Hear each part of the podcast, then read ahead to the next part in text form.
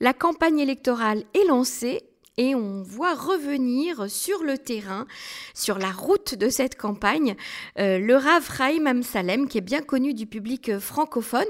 Il est avec nous en ligne pour en parler. Bonjour Gvodarav, comment allez-vous? Bonjour, euh, Baruch Hashem, tout va très très bien. Alors, et je suis content d'être avec vous. Nous aussi, merci d'avoir accepté euh, de répondre à nos questions. Alors tout d'abord, euh, euh Ravam Salem, on va un petit peu raconter votre votre parcours. Vous vous êtes un, un Rav qui vient du monde séfarade. vous étiez député du parti Chasse pendant longtemps, et puis vous avez été un petit peu mis à partie et, et mis et expulsé du du, du parti euh, Chasse, qui est pourtant le parti euh, orthodoxe séfarade, euh, parce que on, on, a trouvé que vous aviez une vue un petit peu trop moderne aux yeux des orthodoxes séfarades d'aujourd'hui. et du coup, eh bien, vous avez continué votre route tout seul. Vous avez créé votre propre mouvement qui s'appelle Am Shalem, le peuple uni ou le peuple entier. Je ne sais pas comment on peut traduire ça au mieux en français.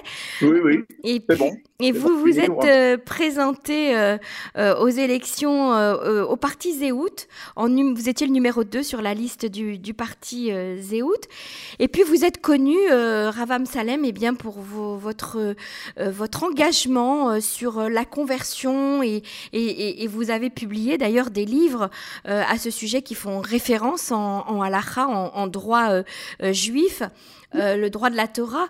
Euh, vous avez publié cette année deux livres sur la conversion et, l'attitude euh, des juifs envers les non-juifs. Alors aujourd'hui, vous repartez en campagne. Dites-nous un petit peu comment, comment cette idée vous est venue. Qu'est-ce qui, qu'est-ce qui vous a motivé en fait pour repartir en, campagne aujourd'hui malgré le climat politique qui, qui, se, qui s'y déroule? Ben, écoutez, euh, comme le savent tous, les, tous ceux qui m'accompagnent, euh, tous les rabbins, tous mes amis, euh, qui, pendant des années, la politique n'est pas mon, mon objectif. Je suis pas vraiment un homme politique, comme vous l'avez bien mentionné. Je suis rabbin, j'étais rabbin en Israël dans des communautés, à l'étranger. Avant de rentrer à la Knesset, j'étais à Genève. je suis un rabbin qui voit les choses et qui voit le monde, euh, comment qu'il change. Et on est en 2021. Et je vois le monde juif, le peuple juif, un peu dans la diaspora et surtout en Israël, qui souffre, qui souffre euh, sans bonne raison. C'est-à-dire, qui, moi-même qui est rabbin, qui est pour l'étude de la, de la Torah, je, je, je, milite pour ça, je, je fais un travail énorme.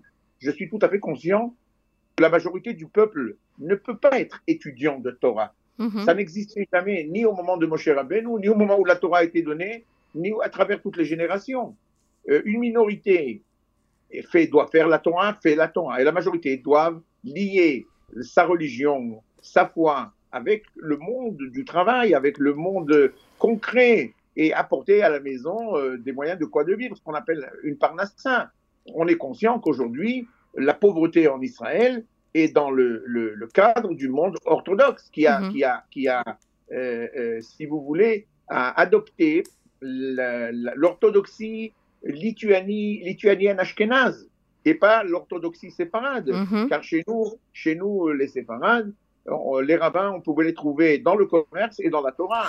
Donc c'est Torah et Avoda, hein, on va dire, on va, on va résumer ça comme ça. Mm -hmm. Donc je ne vois, je ne vois, je n'ai jamais vu quelque chose de contradictoire entre le travail, l'éducation euh, et, et, et, et, la Torah. C'est la cause, c'est la cause qui, qui m'a mis, si vous voulez, en désaccord avec le parti chasse, euh, que j'ai été demandé par le fondateur du chasse, le Rav Ovadia Youssef, de Genève, de quitter Genève et de venir au chasse, mm -hmm. et parce qu'on avait beaucoup de relations et d'intimité. Mais quand j'ai constaté ce qui se passe dans le monde de séparade orthodoxe, la pauvreté, le besoin, l'handicap que le jeune n'a pas appris dans sa jeunesse, -hmm. euh, euh, les, les, Un métier. la grammaire, le, les, les maths, l'anglais, tout ce qu'on doit apprendre pour après continuer.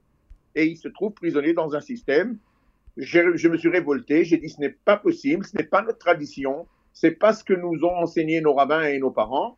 Et bon, bien sûr, ça m'a mis en désaccord avec le parti chasse. Ce qui m'a motivé toujours de rester dans ce système. Et comme vous l'avez mentionné, le sujet de la conversion. Mais je précise la conversion. Je ne suis pas un, missionnaire ni un militant pour convertir le monde. Mhm. Je suis pour ceux qui sont, euh, si on peut le dire, à, moitié juifs, ou ce qu'on appelle chez nous dans le cadre Zera Israël, la, graine d'Israël, mhm. que leur père est juif, leur grand-père est juif, qui souhaitent retourner au judaïsme et qu'on doit, et c'est notre devoir de leur faciliter cette tâche et leur ouvrir la porte afin qu'ils peuvent retourner et ne mhm. pas les laisser euh, ni là, ni, ni, ici, ni ailleurs, ni juifs, ni non-juifs. C'est un tort qu'on fait à ces gens-là, en Israël aussi, puisqu'on a une alia qui est mélangée avec beaucoup de non-juifs. Aujourd'hui, on compte presque un demi-million de personnes qui sont israéliens, qui sont non-juifs, et que, et que et qu'il faut intégrer, qu'il faut. Personne, ils s'intègrent. Il faut les accueillir dans le peuple juif. Il y a des mariages mixtes. Mhm. Il y a des mariages mixtes en Israël, mais personne ne fait rien. Donc c'est la, c'est la raison que Hamshalem reprend sa route. Et comme je l'ai dit, euh, je le dis, je lève pas les bras, je recontinue, je recontinue, comme a fait Menachem Begin pendant 20 ans, qui n'a eu pas de succès, et après, il a pris le sommet. Eh ben, j'espère que ce message euh, va rentrer bien, bien dans les oreilles de tous ceux qui nous écoutent et qui comprennent, surtout notre public francophone qui vient de France, qui sont la majorité des Nord-Africains, et que aujourd'hui, ils, ils, viennent en Israël, ils font leur alia, et leurs enfants, quand ils veulent qu'ils restent religieux orthodoxes, ils doivent les envoyer dans des systèmes, des cadres, des shivot, où ils les condamnent comme je l'ai dit tout à l'heure, aux mhm. besoins. C'est ça. Et c'est pas normal. Alors, euh, Ravam Salem, euh, donc Torah et Avoda, euh, la conversion facilitée pour les personnes qui ont des, des, des, antécédents juifs, que ce soit un père, un grand-père.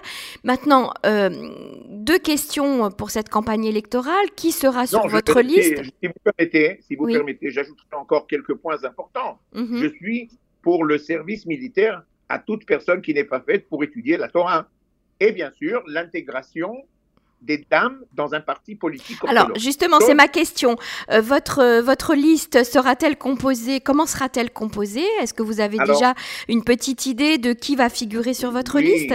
Oui, on l'a déjà hier annoncé, donc maintenant je peux le publier. On a signé un accord avec euh, l'organisation Nivcharot des dames orthodoxes religieuses qui ont choisi pour les représenter dans notre parti, Madame Ila Hassan Levkovitch, qui va être numéro 2 dans le parti Amchalem, pour, pour présenter les dames et surtout les besoins que euh, euh, la femme orthodoxe aujourd'hui qui veut s'intégrer mm-hmm. au travail, qui veut que ses enfants aient des cadres qui conservent l'ambiance religieuse de leur maison, mais qui n'ont pas de réponse. Et, c'est pour ça qu'on a, décidé que le numéro 2 sera Madame Levkovitch. Très bien. Et les autres, des autres places, vous avez pensé à d'autres, d'autres personnes? On va, bien sûr, on va, on a le, numéro 3 de notre parti va être un, rabbin Ashkenaz. Euh, et, finalement, euh, c'est-à-dire aujourd'hui, Amchalem représente toute l'orthodoxie nouvelle, ou ce qu'on appelle l'orthodoxie euh, différente. D'accord. On est toujours orthodoxe, on est toujours pour les mêmes principaux. Mais, mais on euh, réunit tout le monde, les hommes, les femmes, les ashkénazes et les séfarades. Maintenant, quel, est, quel est votre programme euh, euh, de campagne? Quel est votre programme politique? Ben, Nous, pour l'instant, aujourd'hui, on, est en train de préparer notre campagne. Les, jusqu'à la, la, dépose des listes qui va être le 3 et le 4 février. Donc, on a un peu moins d'un mois pour décider qui vont être les partenaires, qui vont être euh, les candidats dans notre parti. Et en même temps, on est en train d'ouvrir un dialogue avec d'autres partis qui sont proches euh, à nos idées et qu'on peut trouver un terrain d'entente. Comme, comme, comme quel parti, par exemple?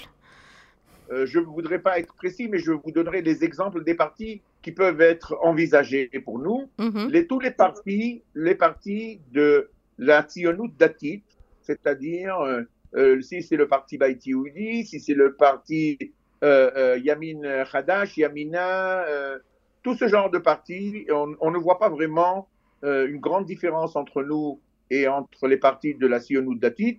Mhm. Euh, et on pense qu'aujourd'hui, Israël a besoin de l'unité. et pas de la division. Euh, c'est pas normal que chaque petite équipe qui a une petite nuance de différence euh, part à part, on perd des voix, on perd de l'énergie, et, et c'est c'est pas le but. Donc en fait, vous allez faire campagne, vous allez vous présenter, vous allez rapporter des voix et ces voix-là, vous allez les ajouter à un parti euh, avec lequel vous avez un terrain d'entente en échange euh, euh, d'un mandat, par exemple, à la Knesset. C'est ça? Pas tout à fait. C'est ce qu'on appelle bloc technique. Ça veut dire c'est un bloc technique.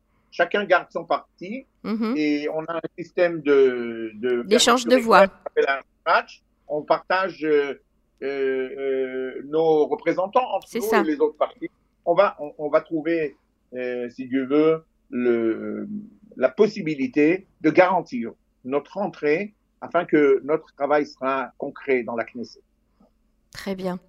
Euh, Rav Raïm Salem, je vous remercie. Euh, c'est très bien qu'on ait pu aujourd'hui euh, parler, présenter donc cette entrée en. Et je voudrais, je voudrais ajouter aussi quelque chose qui est très important. Oui. On m'a demandé hier à la télévision israélienne, à la télévision russe, donc que vous créez un parti pour les ultra-orthodoxes, pour les orthodoxes israéliens. Mhm. Et bon, nous, alors nous, peut-être on n'est pas là. J'ai dit non, non, non. J'ai l'espoir que beaucoup, beaucoup de personnes qui ne sont pas du tout orthodoxes, qui sont peut-être euh, euh, non religieux euh, et même, même laïcs, qui votent pour Amchalem. Pourquoi? Parce que c'est votre intérêt, c'est, plus que le mien. Si Israël devient un peu plus ouverte d'esprit, si une majorité de la jeunesse participe, participe au, à l'effort et participe au, monde du travail, mm-hmm. participe au service militaire, c'est pas l'intérêt qu'un Amchalem, c'est l'intérêt de tout Israël, c'est l'intérêt de, la personne de Tel Aviv ou de Ranana ou de Célia ou de Césarée. Mhm. Et, ce message est très important. parce que aujourd'hui, même le parti, la personne non religieuse trouve sa représentation et son intérêt dans Amchalem. Très bien. Merci beaucoup, euh, Rav Chaim Amsalem. Je rappelle que votre parti, euh, qui, va faire, euh, qui va se présenter donc pour la prochaine Knesset, s'appelle Amchalem. Merci. Merci beaucoup. Au revoir. Au revoir.